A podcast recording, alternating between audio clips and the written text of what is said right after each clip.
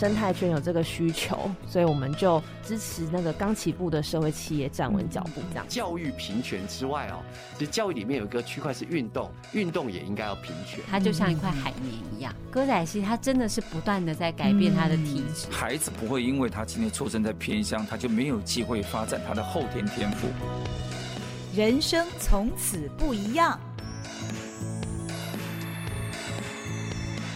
欢迎您收听《人生从此不一样》，我是赵新平。在这个节目里，你会听到一个个真实的人生故事。为什么这些人当初会做出好像跟一般人不太一样的选择，让他的人生很特别，走出一条与众不同的路？每一个故事都很精彩，很真实。相信你听过以后，一定有所感触，也会给你一些不一样的启发。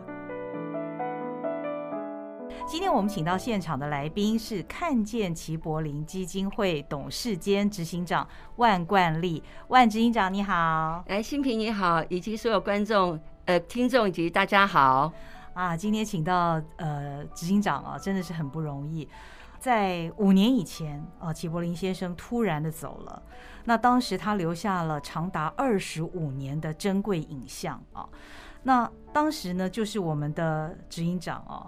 那个时候您是他的工作伙伴，等于是阿布电影公司，是，是因为拍《看见台湾》这部电影两个人合作的嘛？对对。但是碰到这样的巨变，其实就只有执行长一个人，他当时。就决定要承担下这样的重任，不仅是要把二十五年来的珍贵影像完全的典藏保存之外，还要让这个影像呢继续发光发热，发挥齐柏林的力量。那五年下来，基金会真的做了很多的事情，但是呢，这些年来，特别是这两年，新冠疫情也改变了很多事。那很多组织、很多企业面临了很多的挑战，我相信基金会面临的挑战一定更为严酷。所以呢，一开始我就想问执行长，最近基金会都好吗？其实这两年疫情真的真的非常辛苦哦。嗯、其实刚刚在那个在广播之前，嗯，其实我有跟呃新平分享，其实我人生有两大罩门嘛，哈、嗯，那一大罩门其实就是上台致辞，嗯，其实另一大罩门呢，其实就是要去募款这件事情。嗯、所以其实募款其实对我来说非常非常的呃困难。那尤其我们基金会又是一个非常年轻的一个基金会，也就是到今天才满四年。嗯。那更重要的是，我们其实基金会讲的是一种那个呃环境守护、关怀家园为主的一个呃基金会。嗯。所以其实你要能够得到很多的认同，你一定要拿出真正的一个时机。嗯。所以我真的在这四年中，我其实花了非常非常多的时间，我一直。在努力的把计划能够完整的能够展现出来。嗯嗯。那所以基金会呢，在这四年来，我从一开始把计划先拟出来之后，就往前走。嗯嗯。我所以常常我跟同事说，人家可以一步一脚印的慢慢走。嗯。我说我们没有办法。我说我们要连走。带跑的往前走，我说我希望人家可以看到出基金会的决心，跟基金会愿意在这块土地上能够生根，然后能够做出更多有益于台湾环境关怀的事情。嗯嗯嗯。那你刚刚讲说是疫情的事情，其实疫情对我们来说非常大的影响。这个要讲到一个后面，就是，其实疫情对我们来说，其实我们根本就不要说呃有捐款进来。其实我们因为有一个展览馆，嗯，但是展览馆因为疫情的关系，它要配合修馆，对。所以我们很多的能量，哦、还有很多的呃，希望把这个展馆能够，它是因为它是一个公益展馆，对，它希望透过看见、嗯、认识、了解，能够对这个块土地能有更多的行动跟醒思，嗯，所以这个展馆对我来说，其实是对外一个很重要的一个宣导的平台，嗯哼，那所以那个时候疫情在这个展馆这边，它其实也就。等于停摆了，停摆了。嗯，那可是，在募款这边，其实一直都非常的、非常的呃困难。嗯，可是我我我觉得我在做基金会的这四年过程中啊，我一定要先分享一下，就是我刚刚有说我的照明其实不会开口。嗯，可是我真的觉得这四年，我觉得老天爷一直有在眷顾我。嗯，每次当我在走不下去的时候，或是我碰到一个困难的时候，我就会有一个天使。跳在我的面前，而且我是我从来不认识的。嗯，那我现在讲这个，这个很重要，对我来基金会这两年是一个最重要的一个支柱。嗯，就是全家便利商店的零钱捐。哦其实我们有个学弟哦，是一零八 B 的，嗯嗯，那那个这个学弟，其实我跟他在这之前我完全不认识，叫黄，对对，君毅君毅黄君毅，其实我不认识他，可是在有一次很偶然的一个机会，我们在一个呃餐会上认识，可是在餐会上认识的那个的情况下，我的习惯是在 EMBA 所有的餐会里面，我从来不提基金会，真的，我不希望。大家因为我是基金会，好像需要对我有一些捐款的动作，哦、我不要造成大家的一个负担。嗯嗯嗯，我觉得就是要靠自己去努力的做，让人家看。希望大家看到的是基金会所做的事情而支持，是，而不是因为个人情感的关系，一时不好意思或者是怎么样，对，掏钱出来。对，嗯。可是那天那个参会，这个学学弟呢，就算叫学长啊、哦，他就很关心的。然后自己很引发的就问了我几个问题，那我就顺势的就那天参会讲了比较多关于基金会的事情。那后来呃参会结束，他就站起来跟我讲说：“学姐，我会尽我的能力，一定要帮助你。”他说：“我觉得这是一件很有很有意义的事情。”那也因为在他的帮忙下，他的奔波下，然后他帮我跟全家便利商店的公关部搭上的一这这这座桥梁，然后让公关部来做评估，然后做审核，然后觉得基金会在做的事情，他觉得非常的有意义，所以后来我们从二零二零年的十月开启了全家一起看见台湾的五年环境公益的一个计划。哦，所以他会把我们基金会的呃正在执行的计划，他经过他们审阅之后，他们就勾了他们想要用林钱捐来赞助我的计划往前走。所以你看，二零二零年的年初疫情开始，嗯，然后我大概在二零二零年的大概呃年初过完年后。我就有接触到学长，然后我们就开始长达半年中的来回的审阅计划，然后沟通，然后这样子的过程。我就在二零二零年十月得到了全家零钱捐的一个公益的一个计划的一个资金赞助。这个资金赞助对我来说是非常非常大的一个支持，因为它能够让我。一直写在纸上的计划，能够一个一个开始出发。哦，齐阿哥在二零一七一七年的六月十号是过世。是，我在二零一八年的六月十号，呃六月八号成立了看见齐柏林基金会。然后从那个时候开始，其实我就是一个人开始，然后我带着阿布。留下来的三个同事，嗯，然后我们从新店搬到淡水，嗯，为什么要搬到淡水？其实就是因为我那时候，我认为齐柏林就像刚刚新平说的，嗯，齐柏林在空中二十五年，留下来这么多的影像素材，嗯。那你要做数位典藏，这个是非常重要的核心计划。可是这个计划，它必须要能够让民众可以感受这些影像的力量。嗯，所以我认为在当下，我就算基金会计划要开始往前走，嗯，可是我必须要有一个平台，嗯，让人家可以先看见，嗯，而且要很快速让人家能够看见。嗯，所以我在二零一八年成立基金会之后，我就开始筹措齐柏林空间这个展馆。嗯，那这个展馆在。在二零一九年四月二十二号成立，就世界地球日。嗯，所以我其实速度就一直在往前的一个在在在快速的往前走。嗯哼，所以在这个过程，二零一九年成立完，然后二零一九年这个展馆，我也真的也是要呃跟在有机会跟大家再一次的感谢。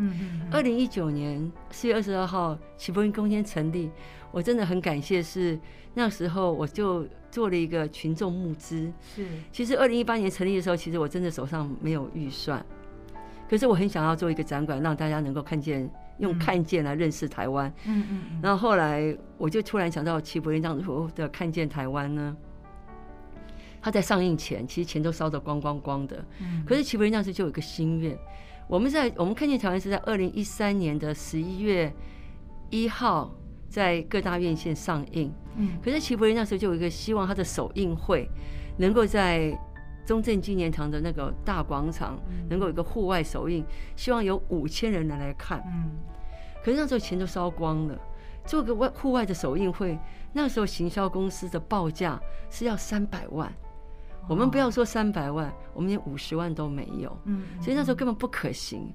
可是齐柏林就一定要做这件事，因为他觉得这部电影，他是希望能够让更多的人看见，希望有两千三百万人都能够看到这部电影，所以他觉得首映会他希望用免费的方式。可是我们根本就没有这个实力，嗯，所以那时候行销公司就跟他说：“哎，台湾现在有一个群众募资开始进入台湾，我们要不要试试看？然后运用那个群众募资的力量，让这一场的首映会有机会能够在中正纪念堂首映。”那个时候也在大家的支持之下募到了两百四十八万，嗯，然后就成立了。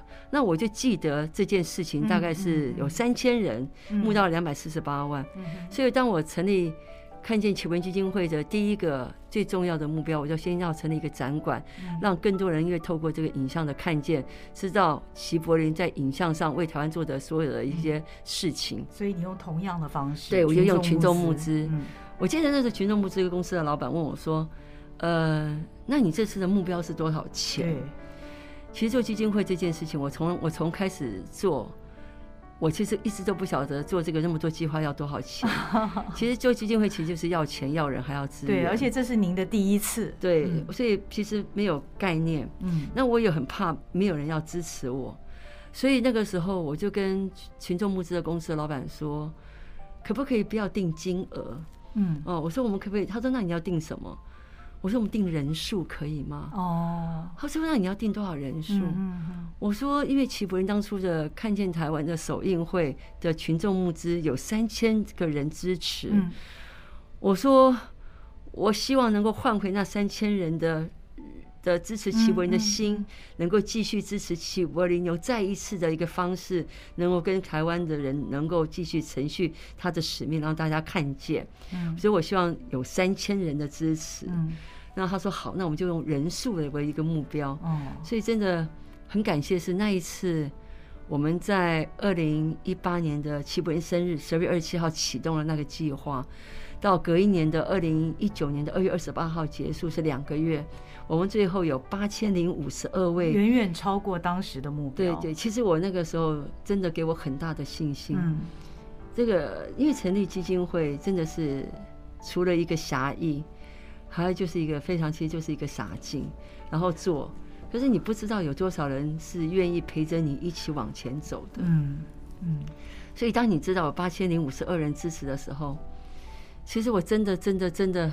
那一天，我记得二月二十八号结束的那一天的晚上十二点结束那个专案的时候，我非常的感动，然后我写了一篇，写了一篇我的心得。嗯，我说我真的很感谢大家愿意支持我，然后陪伴我，嗯，然后在这条艰困的路上往前走。嗯，其实我在做基金会这个路上，都已经到今年四年了。对，我觉得这个四年比我自己早期创业还困难。嗯。创业其实因为你有专业，所以你可以用你的专业知道你的 TA 是谁，嗯，所以你很很容易去跟他们接上线，然后能够做很多的一些专业上的服务。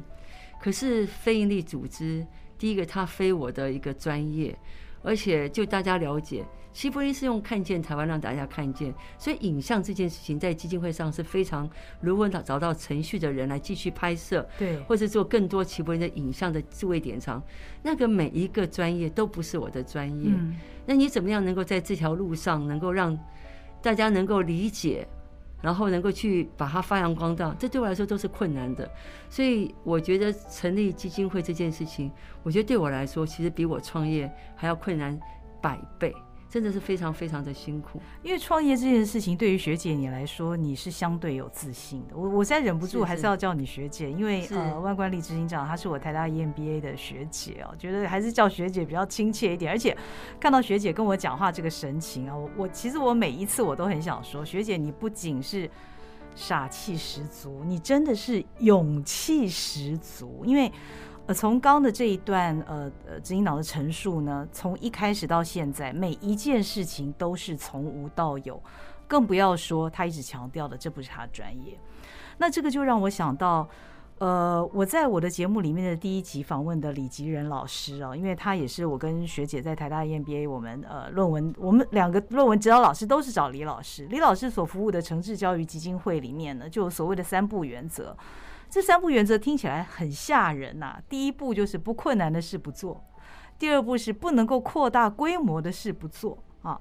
那呃，第三个呢？第三个是没有影响、没有影响力的事不做。所以这三步大家可以想象有多困难。而我的学姐，这位亲爱的学姐，她居然是听到了这三步原则之后，她更确定她要做这件事情。所以我很想问，除了你的勇气跟傻气之外，到底在背后支持你的那个信念到底是什么？而且你在。五年前，齐柏林这么突然的走了，你你决定要把头洗下去之后，你一定就知道，它将会是一件长久的事情，它它不能停，一旦做就不能停，所以这支持你的坚强信念到底是什么？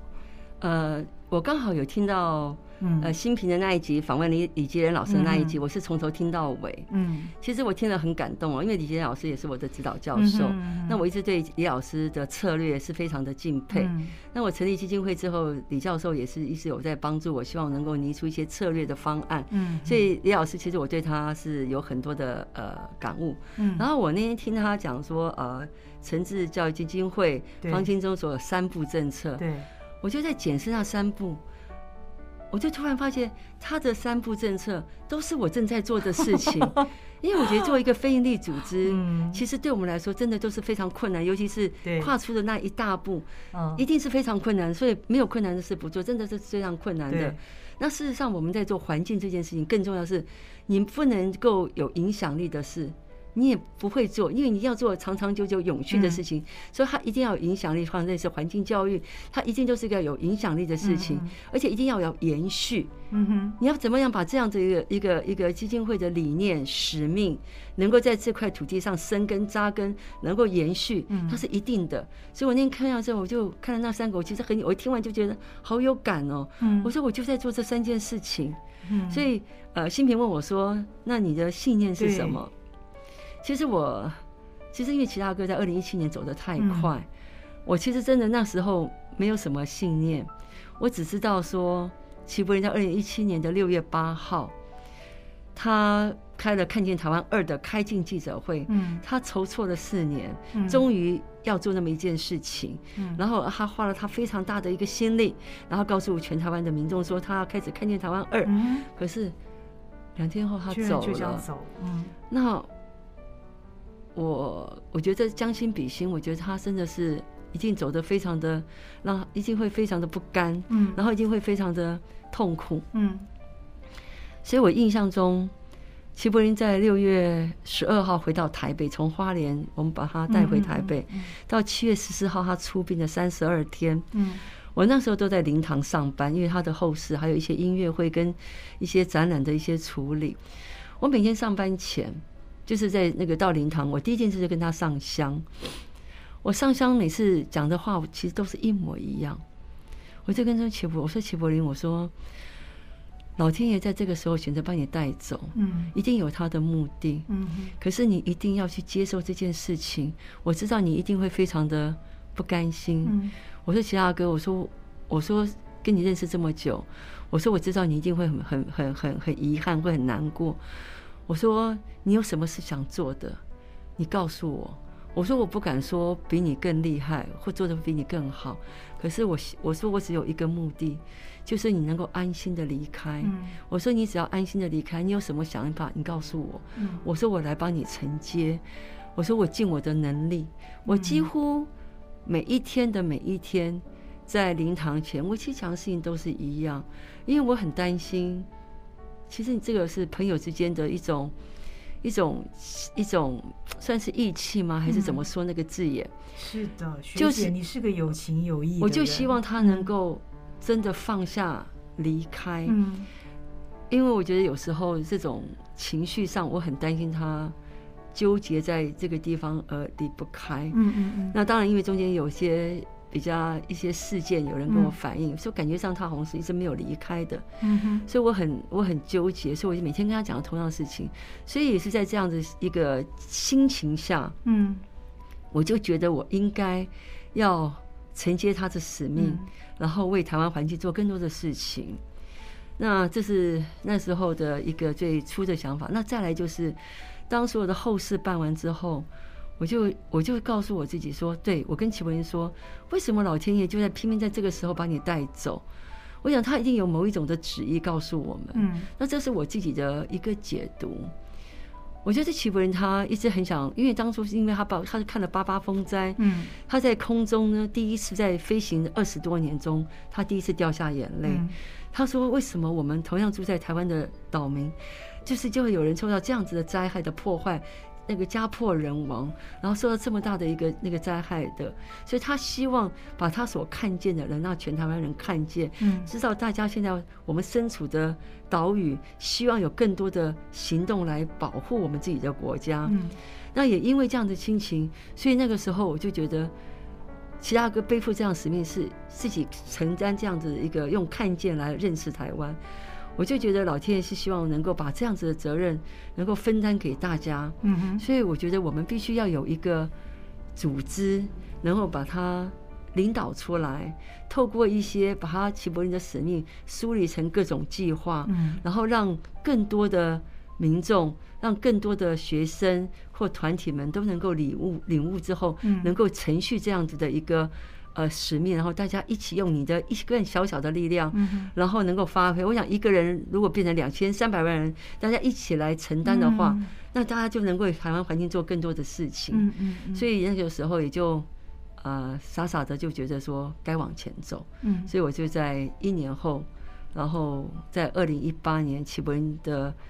逝世的满周年的时候，我成立了记者会。我记得在记者会上，我那天，呃，对着所有的媒体朋友，然后我那时候又说，齐柏林在二零一七年六月八号有一个开镜记者会，对着所有民众说他要开始拍《看见台湾二》。二零一八年的同样的一天，在同一个场景，二零一八年的六月八号，我也是对着所有的媒体朋友说。我们愿意承接他的使命，然后希望全台湾的民众，大家跟着我们一起，能够继续在这块台台湾土地上继续飞翔。嗯，我们一起用我们的力量，为台湾环境尽一份我们自己可以做的心力。我觉得看见台湾用影像的力量来让大家关心台湾，而且促成一种改变台湾的力量，这件事情如果落在齐柏林一个人的身上，或任何人的身上。这个担子都太沉重了，但是却因为他意外的离开，让学姐承担了这个责任之后呢，现在其实他有点像是一粒麦子掉在地上之后，又生出了无数的籽粒来，他让这整件事情都变得有意义了。所以，学姐，你不只是。傻气跟勇气，因为最主要的是你还拿出那个行动力出来。那这些年来，我们看到看见齐柏林基金会做的每一件事情，其实就外人的眼光来看是非常有步骤的。首先呢，二十五年的非常珍贵的影像，把它数位典藏。是。那接下来运用这些影像呢，推广环境教育。是。然后就像刚刚学姐所说的，不是只有一个齐柏林，他已经离开人世，所以我们希望能够。唤起更多的齐柏林来参与这样的工作，以及未来还可能会有看见台湾三四五六等等这些工作，其实看起来是非常有步骤。所以我也很好奇，学姐，你有一个很坚强的团队在后面支持你吗？在短短的四年时间里面做了这么多的事，其实应该这样讲哦，我真的觉得也是很感动。呃，齐柏林基金会现在写的每一个使命跟目标计划，真的是我。我每天每天的熬夜，然后把它慢慢慢慢写出来。那你说，呃，我是很有步骤性的。对，其实是应该说，呃，呃，人家常问说你的短中长期是什么？对对对。我说其实我就是万箭齐发，我我就是短中期就一起走了，因为我觉得每个计划都很重要。嗯。可是每个计划都有它的机缘，也就是说，就像数位典藏计划好了。对。这个计划呢，对我来说是一个很重要的核心计划。是，因为齐柏林在空中二十五年的时候，嗯就像刚刚学姐说的，他拍了将近六十万的张的照片，跟上千小时的影像素材，是这些都是台最记录台湾土地故事最重要的一些元素。嗯，这些必须被大家看见。对，而且在拍照的当下，它就是一个历史。是这些都是要被大家能够去看见，然后理解之后，能够你对台湾有更多的了解。是，那所以在这个过程中，其实数位典藏，我在接基金会的时候，我第一次听到“数位典藏”这四个字，我根本不晓得你还不知道数位典藏是是什什么。其实除了要保存之外，你还必须做非常详细的分类。对，呃，而且不同的，比方说底片、相片、是数位的，这完全是不同的分类。我真的觉得学姐真的很专业。没有没有，我们真的不专业。我我们因为电视台出来，你也只知道一点皮毛啦。我也没有做过典藏，但是光想到二十五年来的资料，其实我想的我头皮都发麻哎。对，而且齐大哥呢，早期是拍底片，嗯其实底片跟数位又不一样。我记得那时候我就问我们同事说，西大哥有留下多少底片？嗯嗯，他说有十万张。哦，那我对十万张其实也没有那么大的感觉。我想说，应该就是把底片扫描扫描，扫描完就变成数位档嘛。嗯，数位档，然后你再做关键字，才能做成资料库。对。可我想说，第一个先要，因为他们告诉我说底片很重要。嗯。他说万姐，因为这个底片啊，如果不赶快扫描，因为它其实久了，它会潮掉。就算我们放在防潮箱，它也都会干燥到潮，都会卷起来。所以这个是它有寿命的，所以很急。他说这个要赶快做。那我们因为没有设备，也不晓得怎么开启，因为这是一个专业。嗯我就找了齐柏林的一个朋友，说：“哎，我说你都是用底片在拍摄，那你可以告诉我们怎么样能够做数位典藏。”那我就想说，因为公基金会刚开始根本没有人力，我想说干脆就委托他做。我就跟他说：“那委托你帮我做的话，这样一张帮我做扫描加加做关键字哈，这样一张你的价格是多少？”后来他告诉我一张七百元。嗯，我在想说，我这数学是不是不好？嗯，七百乘以十万张，我听那个数字，我简直是吓坏了。因为我说，我们才基金会刚开始，就一个这么庞大数字压着你。那可是因为我是执行长，嗯，我必须让我同事安心。我就跟我们同事说，没有关系，至少齐柏林还有五十万张，这是数位的照片，已经是数位了。对，我们就从这边开始去做，所以我们就从这样去开始。那其实对我来说，呃，这每一个过程，我一定要说，我们是从，我真的是从一个人。带着阿布的三个同事，然后我们到了淡水来做。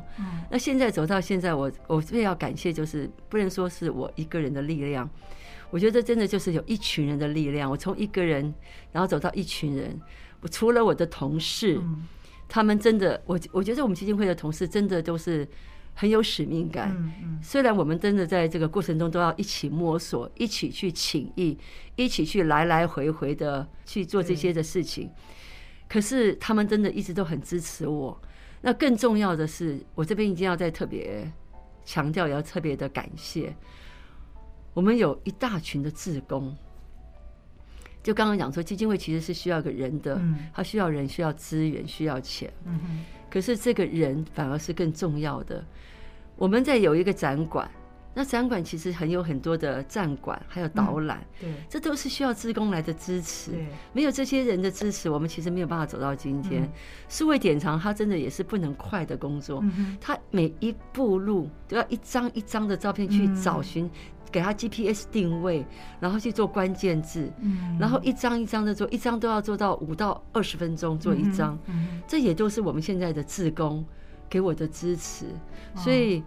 我们基金会走到今年是第四年，真的是一群人，大家一起走，才能走到现在。很好奇的是，所以那二十五年来的这些宝贵的影像资产，已经全部都是未典藏完毕了吗？哦，没有，没有，还没有，没有，这这现在才还在进行中。这个是一个冗长的，这个是一步一脚印。大概进行了多少？我们到今年哦，应该是说，我们今年在二零，就是今年二二零二二年的四月，嗯、我才刚刚开了一个记者会，嗯，就是我们数位典藏有个更重要的事情，要成立一个大型的资料库，嗯哼，因为你前端做的所有的后代的那个一张一张，你要有个地方存放，对，否则说就一直会占着我很大的一个一个地方，是，所以我们就在一个机缘巧合下，我们就成，我们就找到一个企业支持我们，哎，这边要可不可以再讲一个贵人故事？嗯。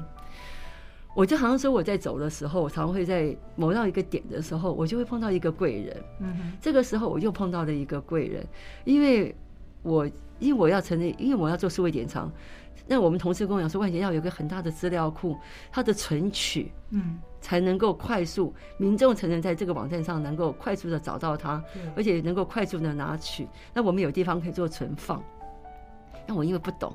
我就说，那那这个资料库要多庞大？那他他我们就在这个过程中来来回回请益了一两年，一直到也是在二零，应该也是二零二零年，那我终于找到一个会做这种资料那个影像资料库的一个公司。我去拜访他的时候啊，然后我就跟就是大概询问完之后，你大概知道大概要这个资料库要五百万，嗯，其实它都是很大的一个。很大的一笔资金，对，对我来说其实很很很困难。嗯，可是很奇怪，就在那天呢，我就在那个走路的过，就在进他们办公室的过程中，他们刚好办完活动。嗯，那时候因为疫情刚开始，所以那个时候他们家办了很多活动，我就看到其中有一个一个一个一个牌子叫 Cisco，嗯，一个 Cisco，哎，我就记得我有个学长是 Cisco 的总经理，啊，那就是我就过了，我就没有想那么多。在谈事情的时候，这个业务啊很有意思。他一直很不专心，嗯，他一直在看手机，我就觉得说，哎呀，我说你怎么那么不专业啊？嗯，那我就问他说，哎，我说你很忙哦，那他就说啊，我们现在因为那个疫情关系，他们有很多在做线上的，在帮人家在安排线上直播，因为那时候刚开始，很多人都不习惯这个系统，他们公司在那做这种系统。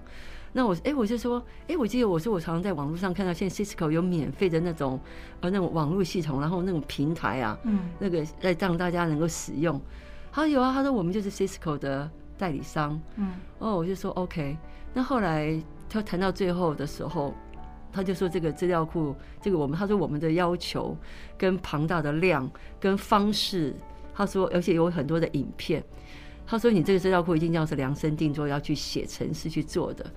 我们就说大概需要多少预算，他就跟我说五百万。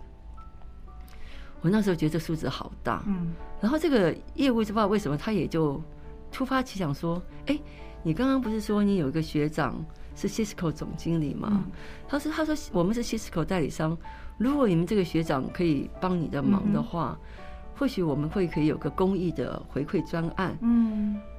啊！我简直就是燃了引爆，那时候突然一道曙光就在我前面，我想说怎么又一个又一个贵人天使，然后我就心里就回来就打电话给那个学长，因为刚好是我们都是同一级的，我就打给他，我就说我有这样，我就把我的基金会的计划跟他说明，那他就说，他说学姐，他说难得我能够在这个我的专业领域上帮你一点忙，他说我去跟呃这家公司。个沟通看看，看他们是不是有个公益专案可以帮助你们基金会做一个比较对台湾土地真的很有意义的一个资料库。嗯，那当然就是在这个学长的帮忙下，然后对方的老板也承诺了，所以我们就在一个大家资助之下，就今年就成就完成了这个资料库的建构。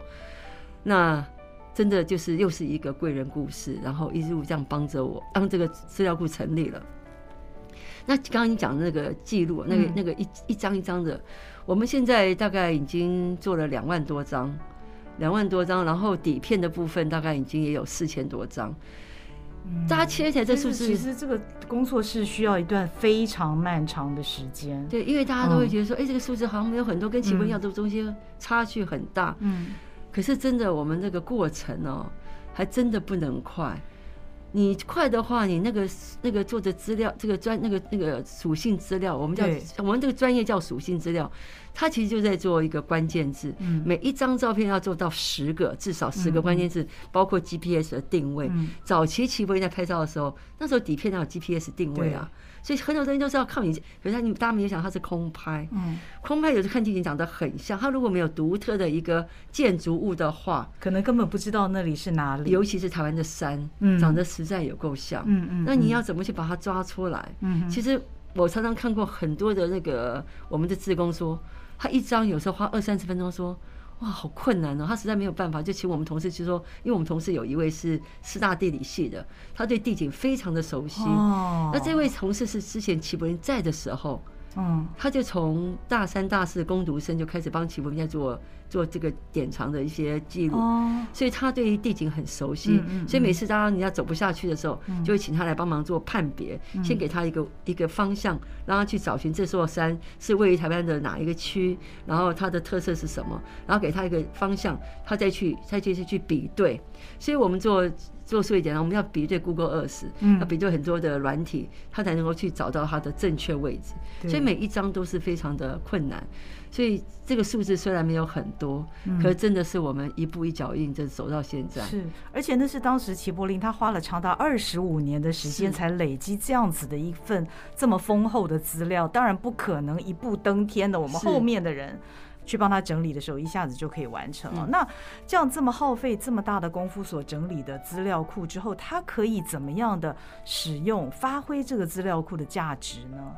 对，其实数位典藏对我来说最重要就是要。就是为什么刚刚讲说数位典藏其实正要把它筹完之后，也可能要被大家看见。对，所以我其实在，我可是因为我很希望民众能够了解基金会的的在做什么事情而跟决心，所以其实我在数位典藏还没有成型之前，嗯，我就先成立了齐柏林空间，嗯嗯，也就是用这些数位典藏的这些储存的档案影像，然后。透过每一档专属的题目，然后我们去做特展，然后一档一档的让民众能够看见。哦。可是现在做策展这件事情，其实对我们基金会是非常辛苦的。你要常常跟我说辛苦是在哪里？我说最辛苦不是只有策展，辛苦是在找照片。对，因为我们还没有。你要从大海当中捞出。对。而且你要设立那个主题。对，因为它东西太多了，在你还没有。数位典藏这个它变成系统化之前，嗯、然后我们都是凭印象。像我们第一档的展览叫《见山》，嗯，那山其实齐柏林拍的是最多，因为齐柏林觉得台湾的山最美。哦、那你知道台湾这个五大山脉，然后有这么多的山，台湾超过三千公尺以上的山就有两百六十八座，那这样怎么样山可以出来？对，我们那时候因为还没有数位典藏，所以我们就在那边大海捞针，嗯嗯、在那边捞他的作品，其实真的很辛苦。可是我。为什么我还没有做完这个资料库？我要先成立齐柏林空间。如果要让大家很快速的能够感受到这个影像，因为我没有办法马上拍一部电影，可是我觉得至少有一个齐柏林在二十五年空中的影像，能够在一个特定的展展那个场域能够被看见。所以，他我基金会成立的第一个计划就是赶快把那个展馆成立，能够每一年、每一年、每一年。有不同的主题，让大家能够透过不同的主题，然后透过齐柏林的视角，能够能够认识台湾，看见台湾，然后产生它的影响力。嗯嗯嗯。对，所以因为这样子，我们就有这样子的一个过程。是。那当然，除了让大家看见齐柏林当年所拍的这么多丰富的影像之外，未来这些影像如果也能够被外界使用的话，它会不会也可能会是基金会的一个收入的来源呢？是是。嗯，其实数位典藏其实更重要的，除了我们做展馆能够被大家看见以外，其实更重要的，我其实现在也也已经启动，我有跟一些呃学校合作，就像台大的地理系，还有台下的还台大有个 D School，嗯，他们是叫做气候变迁的中心，嗯哼，我都希望能够提供给学术界，嗯，有一个研究的一个。影像的基础，其实我记得以前齐柏林在世的时候，那时候学校就齐柏林常常会分享说，很多地理系的老师，很多各个业界的老师都希望在上课的时候，能够把他们的一些呃研究分析能够被跟学生分享，可是没有影像，其实很难去理解的。嗯嗯嗯。那所以后来他们常常跟奇文借借照片，然后去做分享。那我就记着这件事情，所以我有主，其实是我主动去找到很多的学校跟老师，说如果你们需要做一些研究，而这些研究需要一些照片来辅佐你的一个研究的那内容的时候，我们基金会非常愿意提供这些影像，让你们去让做学生去做研究。我只是希望能够呃。把这些影像能够做更大的发挥嗯，那这是一个。那更重要的，其实齐柏林走得非常快速，嗯，所以其实他也没有留下任何的资源，就是这么大的资源给我。可这些就是基金会要能够有一些钱，嗯，去做计划。那我们也希望透过这样子的一个影像的授权，嗯，有像刚刚学姐说的可以收入，我们才能够继续往前。所以我们也很希望大家能够。呃，如果你有呃一些合作的机会，对，有一些商业上需要使用的话，其实呃，在齐柏林基金会这边有许多的影像，是是是，可以供大家利用。嗯，那另外我也很想请教学姐，因为这几年来你们也不断的在推动环境教育，这个是其实令我非常佩服的。但我我的问题是，环境教育目前你们好像都是对各个学校是在进行一些你们自己开发一些教案，提供给学校，这这是非常好的一步啊。但我也很好奇。就是说，因为现在在呃企业非常讲求 ESG 的这个同时，是有没有可能企业也需要环境教育呢？让齐柏林基金会的这些教案，它不只是在学校里面可以利用，其实企业任何组织也可以透过这些教材，因为。我想，学姐，你现在做这个基金会，你一定是希望全台湾对于我们的环境教育、对我们的环境改变是有意识的，而且要有意识之后，我们才能够采取行动嘛。是，所以有没有可能这个环境教育更扩大到其他的各个社会的角落？哎，我觉得那个学姐给我的建议非常好。那我其实刚开始在写基金会使命的时候。我把环境教育定义是比较是针对学生。嗯嗯嗯。我那个时候认为，我们成立一个展馆，它是一个固定的场域。是。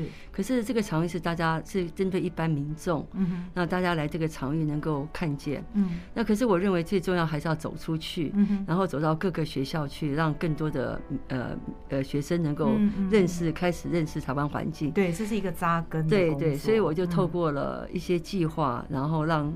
这个机会走出去，嗯，那刚刚学姐这样讲，我觉得非常好。其实我也非常希望能够开始，能够跟更多的企业能够合作，不管是你们企业的叫做呃环境公益日，或是 ESG 的一些计划能够开始。那可是我觉得就是一步一脚印。对，我先把我们呃环境教育这一块做得更扎实。那环境教育这边，我们现在基金会大概有几个计划正在进行中。因为我记得跟齐柏林合拍，在看见台湾这部电影的时候，齐柏林最大的愿望就是希望有两千三百万人都能够透过看见，然后认识台湾、了解台湾之后，你才会疼惜台湾。嗯，所以他的目标是两千三百万人。嗯哼，那我就在全家林钱娟的支持之下呢，我就跟他们提了一个计划，说看见台湾这部电影。到今年已经九年了，嗯，所以有很多的现在的年轻学子都还没有看过这部电影。我说可不可以支持我把这部电影，然后在全台湾的学校开始公播？那他后来全家林钱娟这边就是给我这个支持。那我们现在一年大概将近一百场，哇，对，因为一年才五十二个礼拜快到寒暑假，所以我们的就只能做到一百场。然后我们的志工带着影片去学校公播完之后。呃，还会还会做映后的一些分享，嗯，然后让它更有影响力，嗯嗯，那这是一个。那呃，第二个呢，我们现在也在全家零钱捐的支持之下，那让更多的学生。然后也来申请到我们的齐柏林空间来参观。嗯嗯、那因为这是一个主题这展，嗯、所以我们参观完之后，我们也有教案，有四个一 A B C D 四个教案。嗯，参观完之后，还透过我们的教案，让学生能够有实际的体验操作，哦、然后对环境的认识。嗯嗯。那第三个呢，其实对我来说，我一直很想，就像刚刚学姐讲的，嗯、把齐柏林的影像转换成一个。呃，素材，嗯，然后在全台湾的学校开始进行，嗯，可是这个东西哈，我真的觉得，真的有时候真的说在嘴巴上很简单哦，可是真的好难。我记得那时候我齐柏林空间一成立完之后，嗯，我就对着我们同事说，赶快，赶快，赶快，我们要来开始做环境教育了，嗯，然后我就开始在我们淡水附近的开始找学校，嗯，看看，因为毕竟这是一个专业，要找老师来合作。我就找找了很多老师，可是我发觉我没有得到回应，所以我二零一九年我就觉得一直很挫败，想说怎么都没有人愿意来帮我们写这个教案。那后来在这个过程中，在二零也是大概在二零二零年下半年，二零二一年的年初，我碰到一个也是我们学姐，嗯，然后呃我们的学姐是美琪姐，这个陈美琪，嗯，那是勤诚兴业的董事长，是，那我刚好碰到她，她对于教育这件事情她非常有感，嗯，然后她在带着我，然后去开始做环境教育，我才知道说。不是学校的老师不愿意帮我忙，而是学校老师，尤其是小学的老师，他们其实课业就已经非常排得满满。一个导师可能要带很多的功课，他要帮你做，对他来说是额外的工作。所以后来我才知道这个东西其实是要有专业的。后来才是在学姐的支持之下，找了盐阳文教基金会一起帮我们对于环境教育要怎么样能够梳理出来，然后透过这样的方式，然后。找到相关的老师来对应，然后我们做成了教案。嗯，那所以这都是需要有一个专业的人来带领。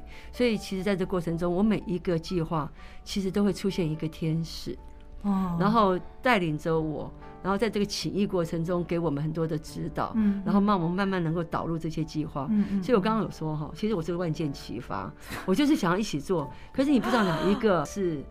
在这个摸索的过程中，能够先被导入的，嗯嗯，那我就这样，我我其实这四年，我一定要分享是，我每天工作真的都超过十六小时。你现在已经全副心力都放在这个基金会了，你原本的事业已经就是都交给你的干部们了，对对，我原来的公司，嗯，我真的觉得很感谢他们。从齐大哥走了以后，我几乎对于我自己的公司是没有任何的呃。帮助他们，都是他们自己扛下来。嗯，其实我所以每次我们这个公司每个月会开一次主管会议。嗯，我每次在主管会议上，我第一句话都会说谢谢你们。嗯，让万姐可以在。这个非营利组织上能够全心全意，没有你们的后盾，然后能够把公司营运好，嗯我真的就没有这个全心能够往这个基金会上做更多的事情。所以我我真的是靠靠他们来帮我做了很多的事情。嗯，对，的确，从刚刚一开始讲到现在哦，每一件事情都很难，让我现在有点怕问下一个问题，因为那是一个感觉上更困难的工作，也就是。看见台湾三，哦，因为，呃，在万箭齐发的同时，其实看见台湾三也也不时的会有一些人会关心到这个问题。他，呃，有计划要开始启动吗？因为看见台湾二哦，齐柏林的心已经很大了，对，不只是台湾，他甚至于在世界的其他的地区，他也都想要拍摄。哦，日本、中国、纽西兰。马来西亚空拍取景，所以当时看见台湾二，他的心已经这么大。那当然，呃，我知道万姐你的意思就是说，看见台湾二，这是永远属于齐柏林的。所以未来下一个新的计划的启动，它将会是看见台湾三。那这个计划什么时候会启动？有有这样的计划吗？其实我刚刚讲不是万箭齐发吗？嗯，其实呢。万箭齐发的每一个计划都是要去摸索、探索、起义之后才能成型。对。可是这个所有计划里面，就是有一个我不敢碰。哦。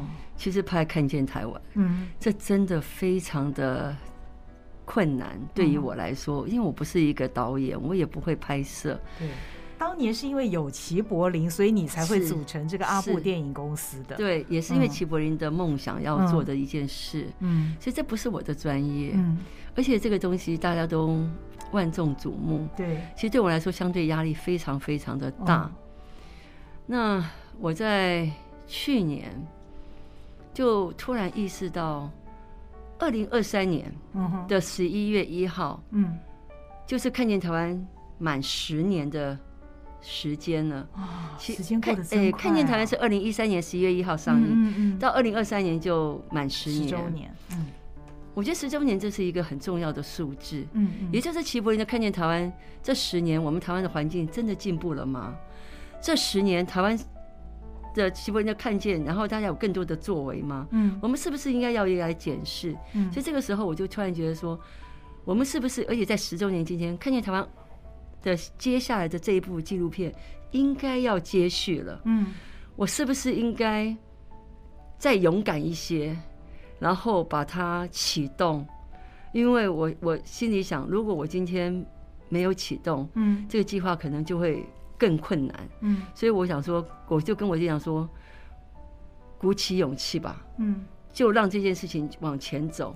所以在二零二去年二零二一年，我们呃大概拜访了六七位的纪录片导演，哦。就希望他们自己的提案，如果是在基金会的支持之下，能够拍出什么样的一他们他们的视角，跟他们想要带领台湾人看见什么样的台湾。那最后，真的呃，我想应该有齐大哥的帮助的助助力，也是齐大哥的朋友的一位导演，然后有大家呃，就是有一个默契，也有一个怨念一样，所以我们就现在开始拍呃，看见台湾山。开始了，已经开始在拍了。哦，对对，那目标就是明年二零二三年的十一月一号上映，也就是看见台湾满十周年的同一天上映，在台台湾的院线上面。哇！所以这就是我们现在已经启动这个计划。OK，我想我们大概在明年我们会办一个记者会，嗯嗯，让大家知道说我们这个计划呃有这样计划，然后让导演跟大家说明他拍摄的理念，跟他。希望大家透过他的视角，他能够带领大家看见台湾的某一部分。那其实我的定义是这样的：看见台湾，因为它是个空拍影片，所以它是一部电影看把台湾整个轮廓看完，然后看了非常多的台湾的美丽与哀愁。接下来。基金会因为是个非营利组织，我们希望能够透过更多的看见，才能够永续继续下去。透过影像创造改变的力量。那我们定义后面未来的看见台湾，不管三四五六，它都会能够把齐柏林的一个大的，然后再分解成很多比较。一部分一部分的去细腻的去看见台湾更多的美丽，跟看见台湾更多的一些议题需要我们关注的一些内容。嗯，对，所以我们现在就用这样子的一个形式去做一些呃梳理跟阐述。啊，我觉得真是太了不起了！这几年来，我觉得这个万箭齐发，非常非常的惊人。最后，我想请教您。如果你有机会跟齐柏林说说些什么，就是这些年来你做的事情的话，你会怎么跟他说？嗯，这实在是非常很纠结的事情。嗯，呃，